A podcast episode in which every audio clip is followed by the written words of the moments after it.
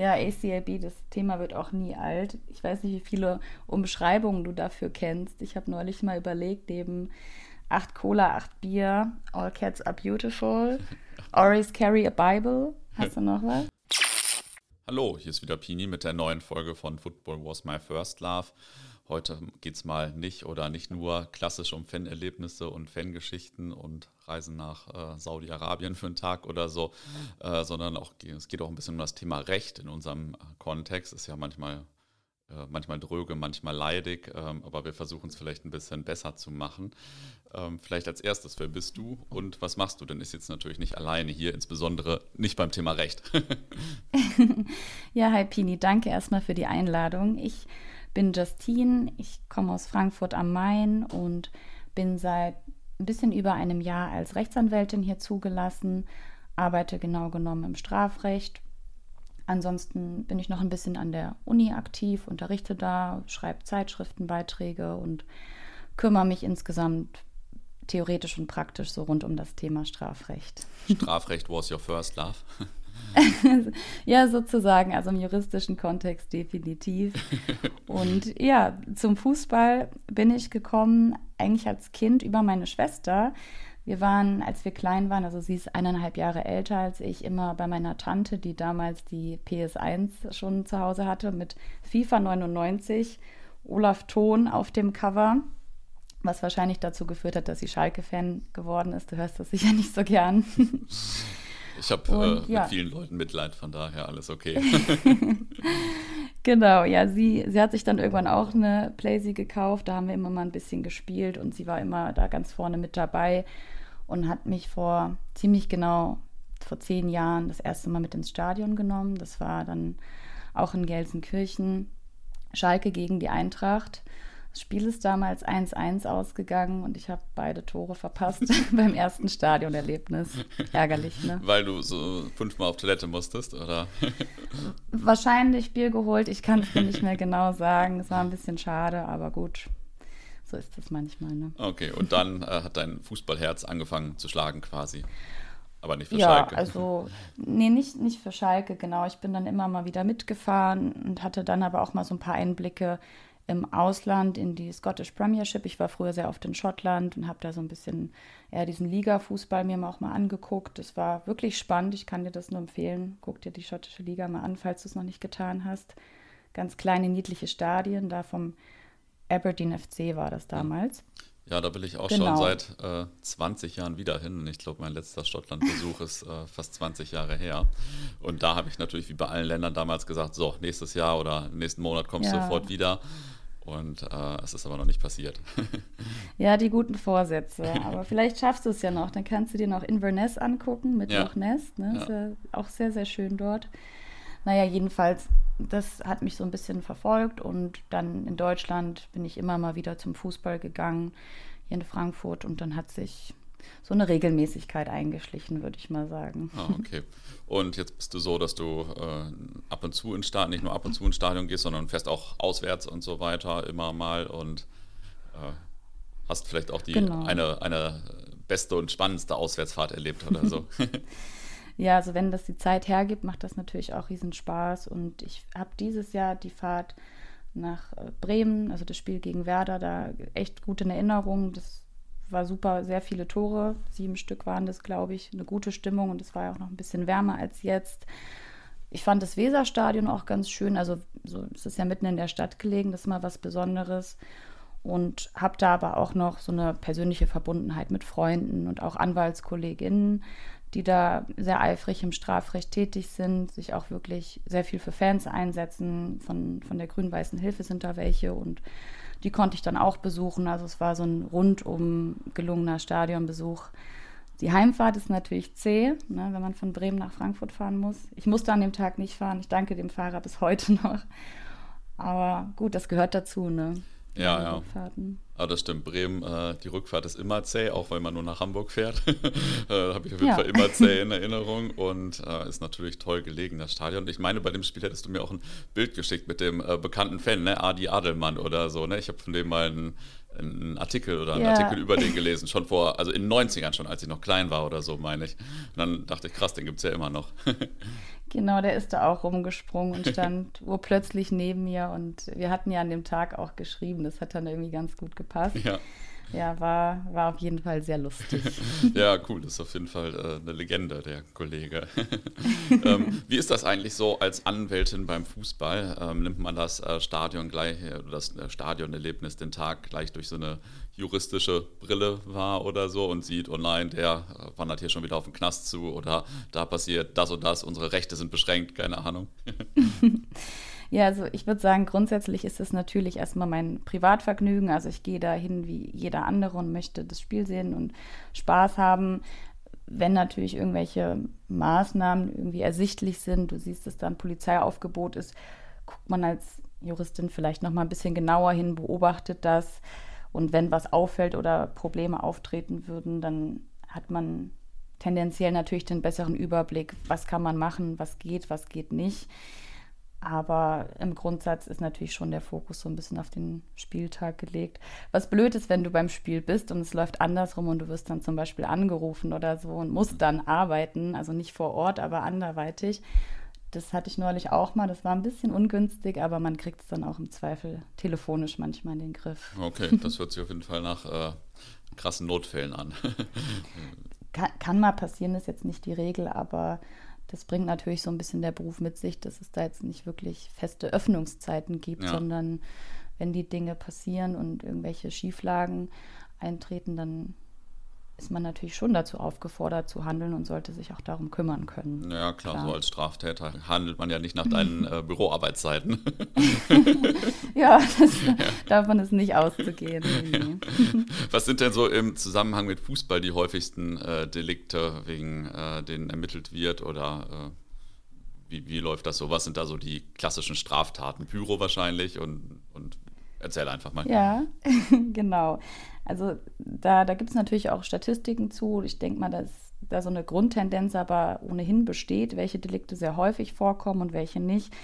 Es ist jetzt vom CIS-Jahresbericht, also diese Zentralstelle, zentrale Informationsstelle für Sporteinsätze aus Duisburg, wieder der Bericht rausgegeben worden für den Zeitraum 2021, 2022 wo auch eigentlich gar keine Corona-bedingten Zuschauerbeschränkungen mehr wirklich vorhanden waren, also nicht in Gänze, teilweise vielleicht schon. Und da war es dann so, dass in den ersten drei Bundesligen auf Platz 1 Körperverletzungen aufgetreten sind, also als anlassbezogene Delikte, Sachbeschädigungen, wie du eben auch schon sagst, natürlich, also pyrotechnische Straftatbestände, da gibt es allerlei, können wir später gerne noch drüber reden, aber Verstöße gegen das Sprengstoffgesetz, und also diese Top 3 sind hervorzuheben und ansonsten natürlich so andere Tatbestände wie Widerstandsdelikte, also Widerstand gegen äh, Vollstreckungsbeamte, tätliche Angriffe, Landfriedensbruch. So in diesem Rahmen bewegt sich das in der Regel. Mhm. Genau. Wie ist das so äh, im Laufe einer, einer Bundesliga-Saison oder eines Fußball, einer Fußballsaison mit den unterschiedlichen Ligen? Ähm, ich weiß nicht, wie viele Verurteilungen gibt es da so? Keine Ahnung, kann man sagen, zehn Leute, zehn Fans pro Saison gehen in den Knast oder sowas? Ich denke, also das kann man erstmal nicht so fest sagen, weil es ja auch davon abhängt, ob und wie weit die Person vorher strafrechtlich in Erscheinung getreten ist. Wir reden bei Körperverletzungstatbeständen so im Grundsatz erstmal von Vergehenstatbeständen. Da gibt es natürlich auch die Strafandrohung einer Freiheitsstrafe, aber auch Geldstrafe. Das ist auch beim Landfriedensbruch so. Also da gibt es eben die Möglichkeiten, je nach konkreter Tat und auch je nachdem, ob der Beschuldigte eben beispielsweise auch auf einer Bewährung ne, so mhm. draußen ist sozusagen. Also das schwingt sehr viel mit, um festzustellen, was da letztlich konkret in Betracht kommt.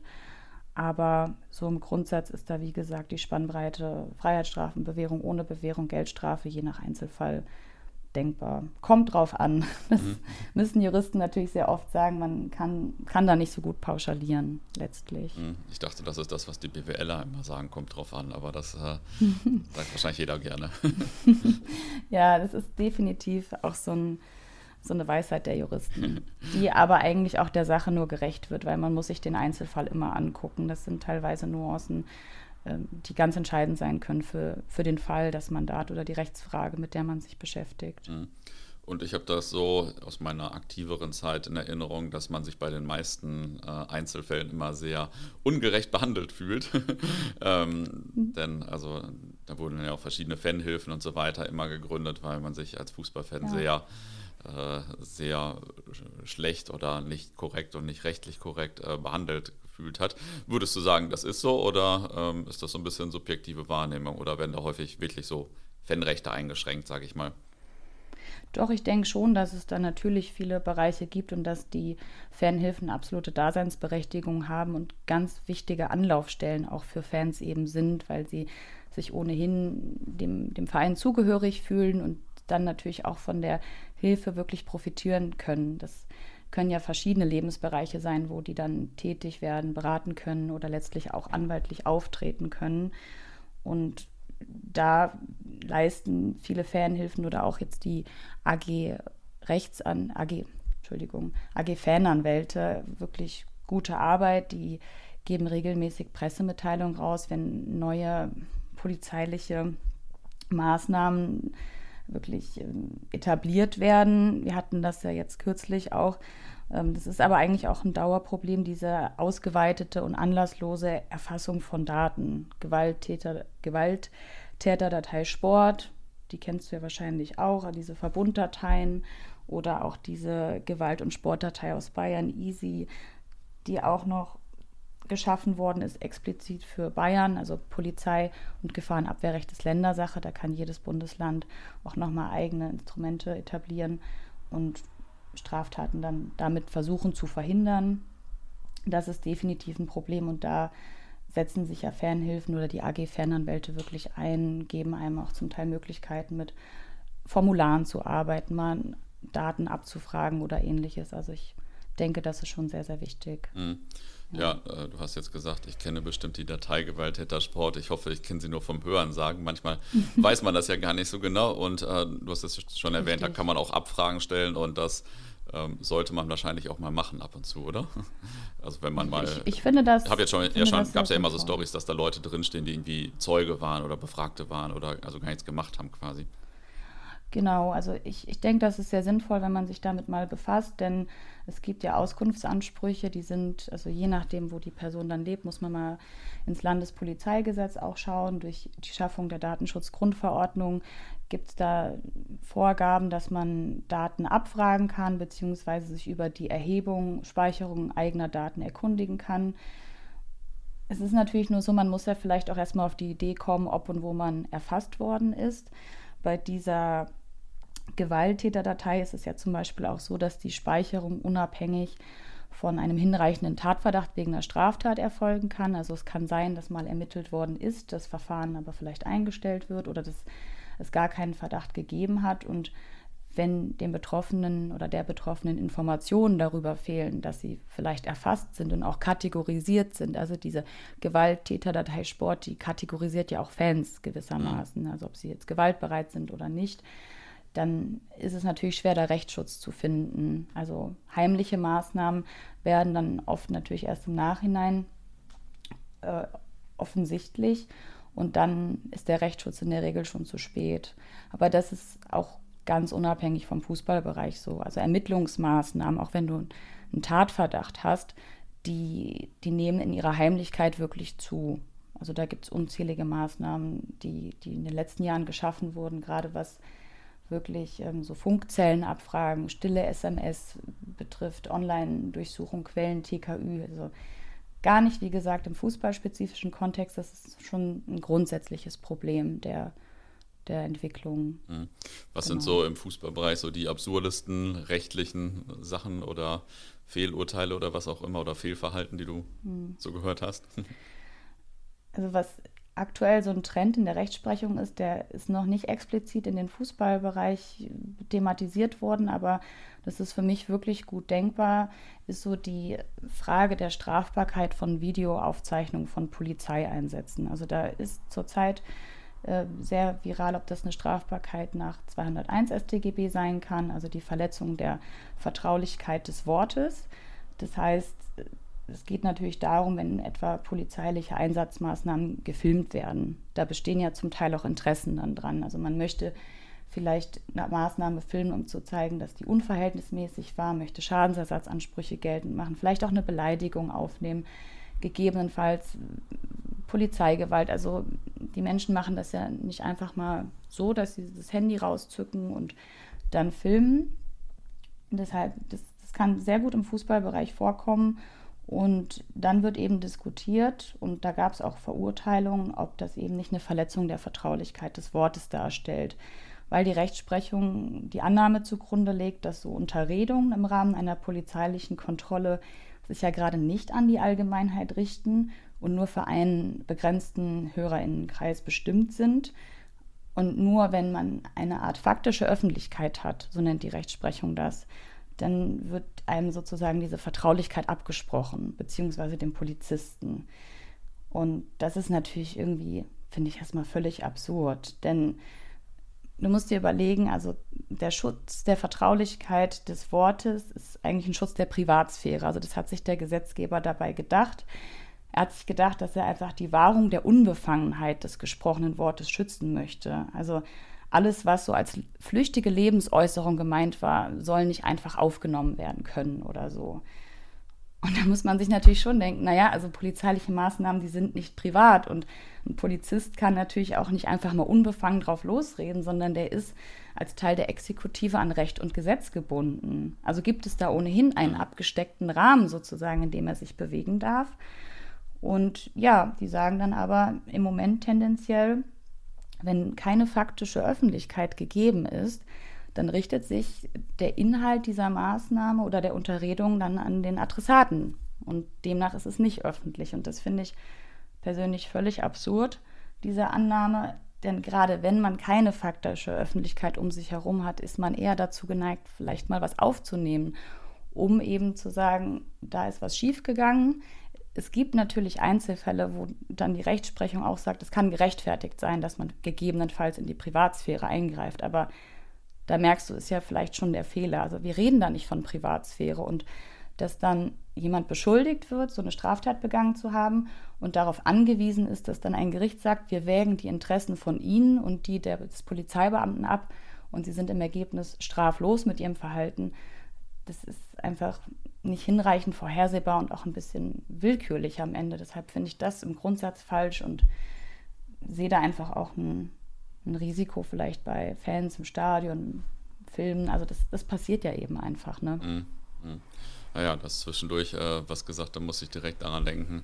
Manchmal wird das so abgewogen, so die Polizisten, bla bla, aber die Fans machen ja auch das und das. Dann denke ich immer, ja, ja äh, aber ein Fan ist dann natürlich auch nicht dafür da, Recht und Ordnung einzuhalten. äh, deswegen genau. ist das schon ein bisschen schwierig zu vergleichen. Ja. Wie ist das äh, mit so Klassikern wie äh, ACLB zum Beispiel? So ACLB-Klamotten waren äh, auf jeden Fall ja zu meiner aktiveren Zeit immer in der Diskussion. Wie ist das jetzt so damit, wenn ich jetzt morgen mein ACAB-T-Shirt anziehe oder so?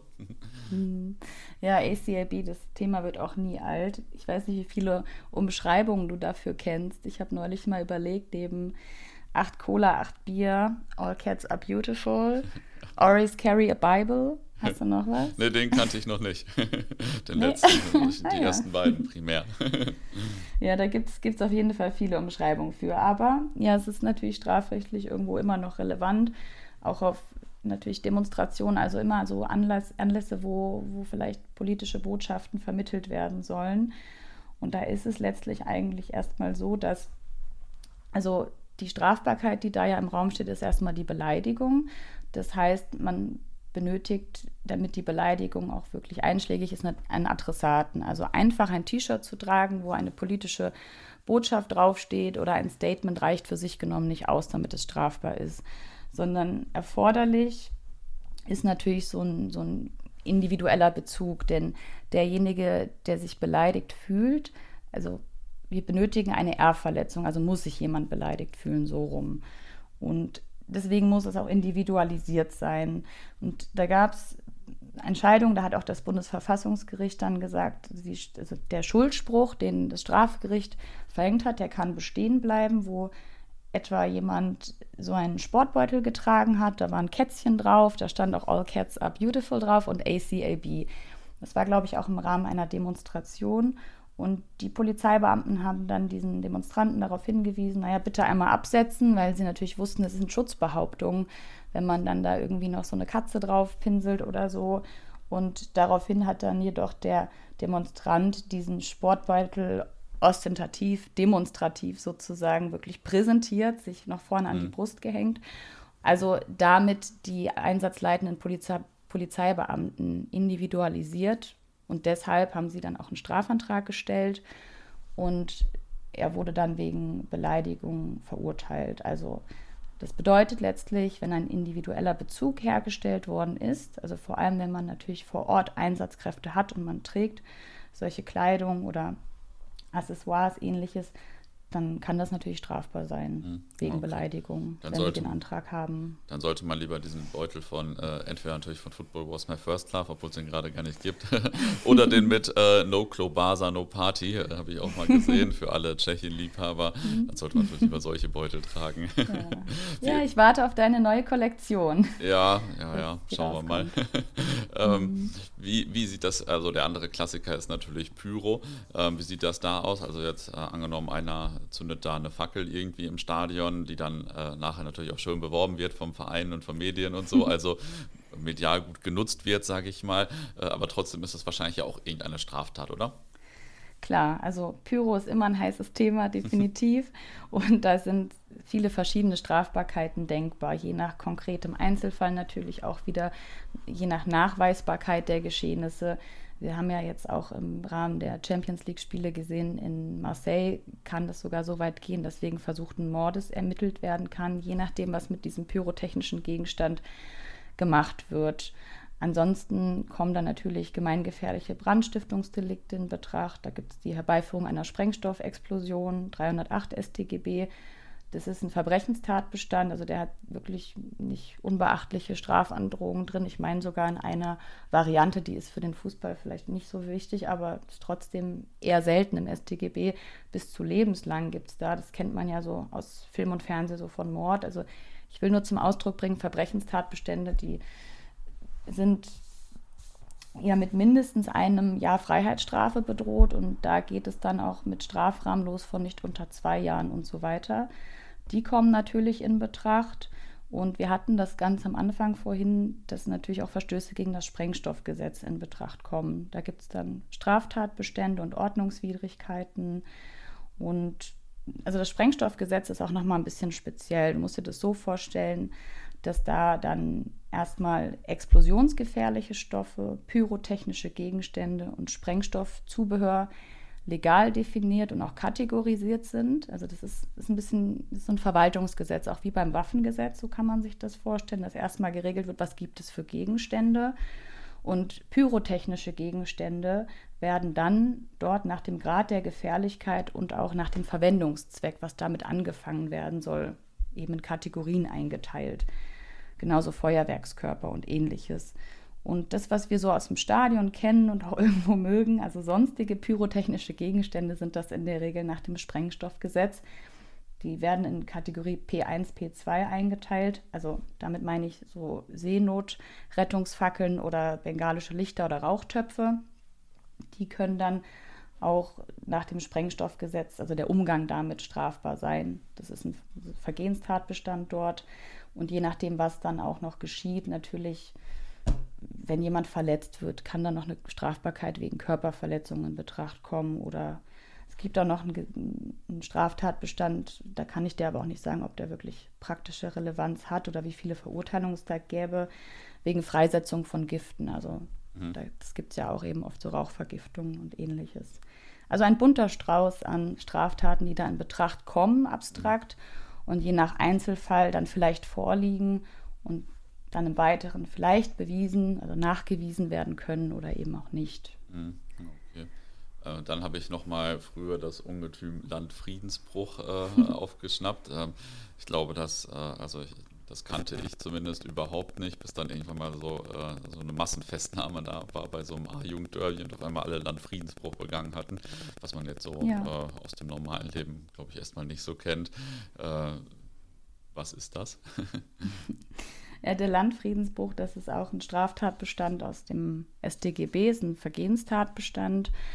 der schützt erstmal solches oder soll die öffentliche Sicherheit schützen und die durch Gewalttätigkeiten bedrohten oder verletzten Rechtsgüter.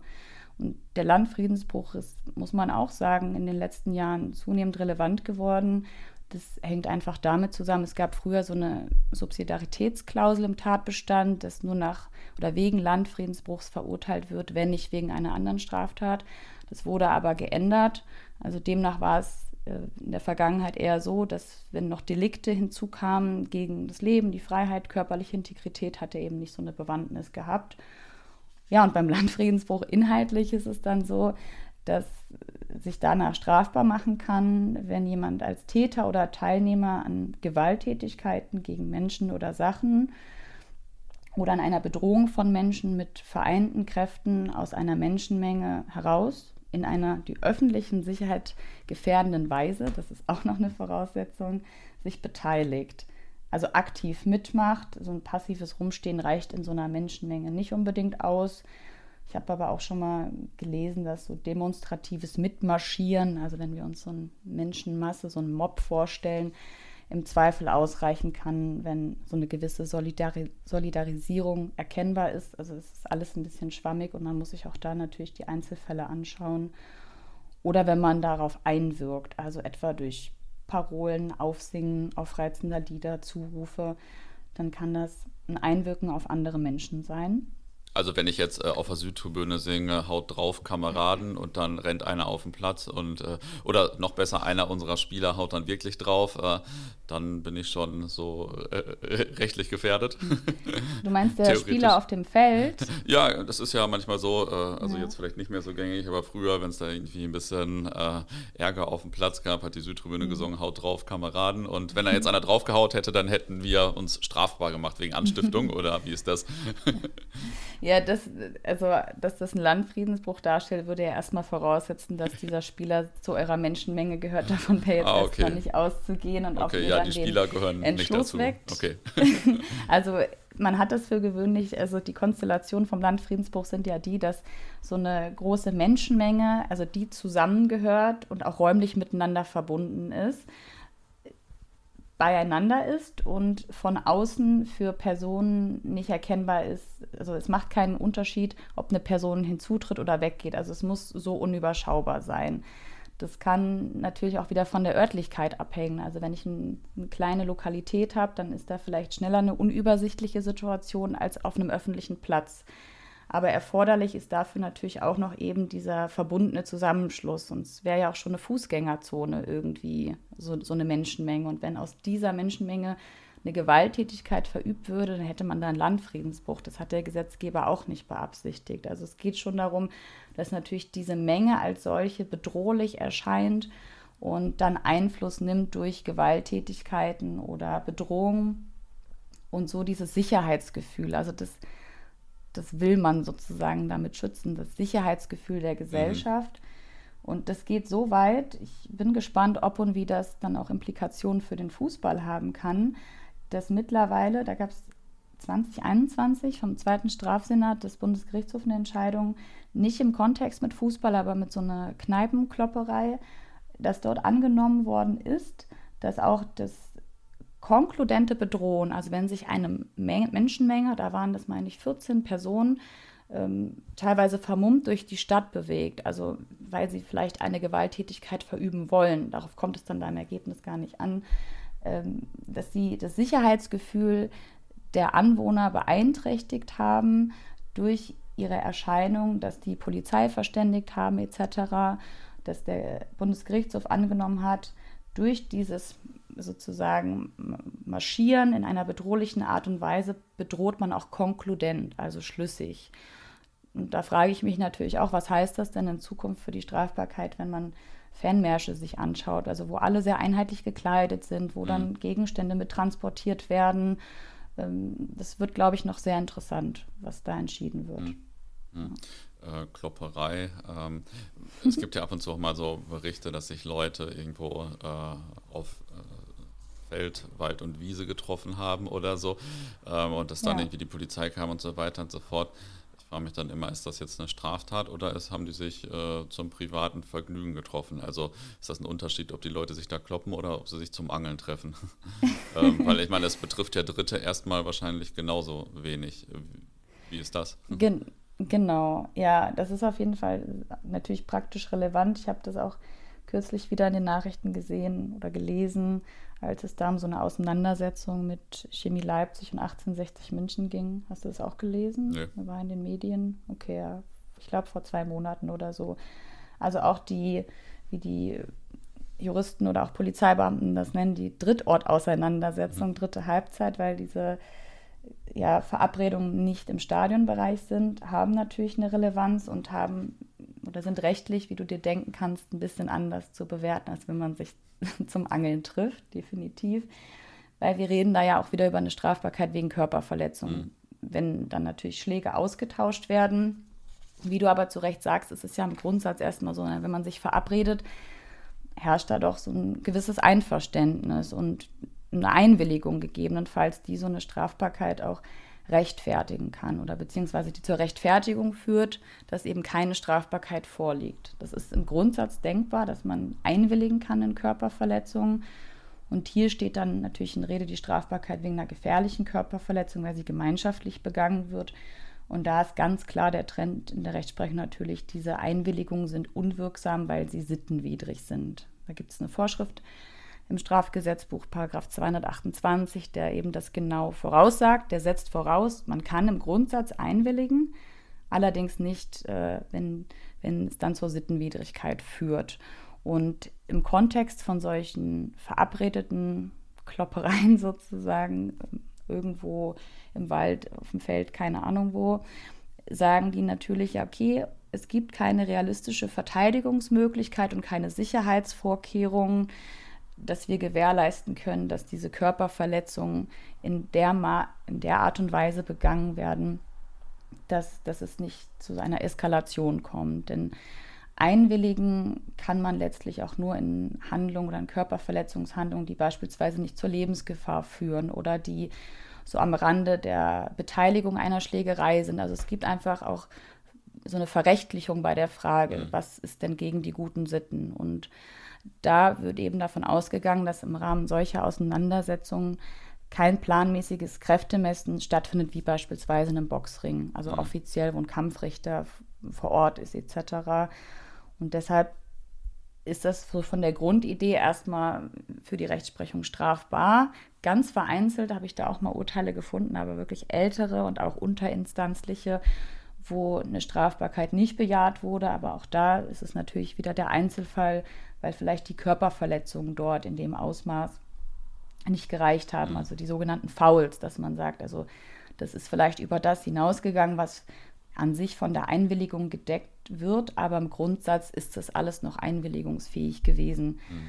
Aber die Regel ist das natürlich nicht. Ja, jetzt frage ich mich gerade mhm. seit, äh, seit meiner Frage oder seit dem Anfang deiner Antwort, warum heißt, heißt es eigentlich Drittort? Also, also was ist der Erstort und was ist der Zweitort? Der Erstort ist das Stadion oder was? Und, und äh, ja, also genau, es wird damit es wird damit zum Ausdruck gebracht, dass es fernab von, von Stadien hm. zu, zu Körperverletzungen kommt, genau. Also, ah, interessant, da müsste man mal die polizeiliche und juristische äh, Begriffsfindung äh, würde mich mal interessieren. also ich verstehe ja. schon, ich kenne den Begriff ja irgendwie auch, aber jetzt äh, frage ich mich gerade, warum es ein Drittort ist und mhm. welches die ersten beiden Orte sind dann. Mhm. Also halt das ja, dritte Halbzeit ist ja auch so ein Synonym, das findest du jetzt nicht unbedingt ja. im juristischen Kontext, aber ja, so umgangssprachlich. Jetzt habe ich noch äh, eine letzte juristische Frage. Äh, wie ist das mit den Flitzern, die da ab und zu mal über den Rasen laufen oder so? Ob angezogen oder ja. nicht angezogen. Macht das auch noch einen Unterschied? Kann es im Einzelfall auch machen. Ich glaube, die die nackten Flitzer gibt es gar nicht mehr so wirklich, oder? Wann hast du das mal zuletzt wahrgenommen? Der Trend hat abgenommen, ne? Ja, den bekannten Bielefelder Flitzer Ernie, den gibt es auf jeden Fall nicht mehr. Äh, den äh, habe ich auch schon mal live im Westfalenstadion gesehen. Äh, oh. Der war ja immer, zumindest in Ostwestfalen, sehr berühmt, aber der ist ja verstorben leider und vielleicht äh, ich weiß nicht, seine Nachahmer sind auf jeden Fall auch seltener geworden, würde ich auch sagen. Ja, ja es ist, ist nicht mehr so praktisch relevant, glaube ich auch.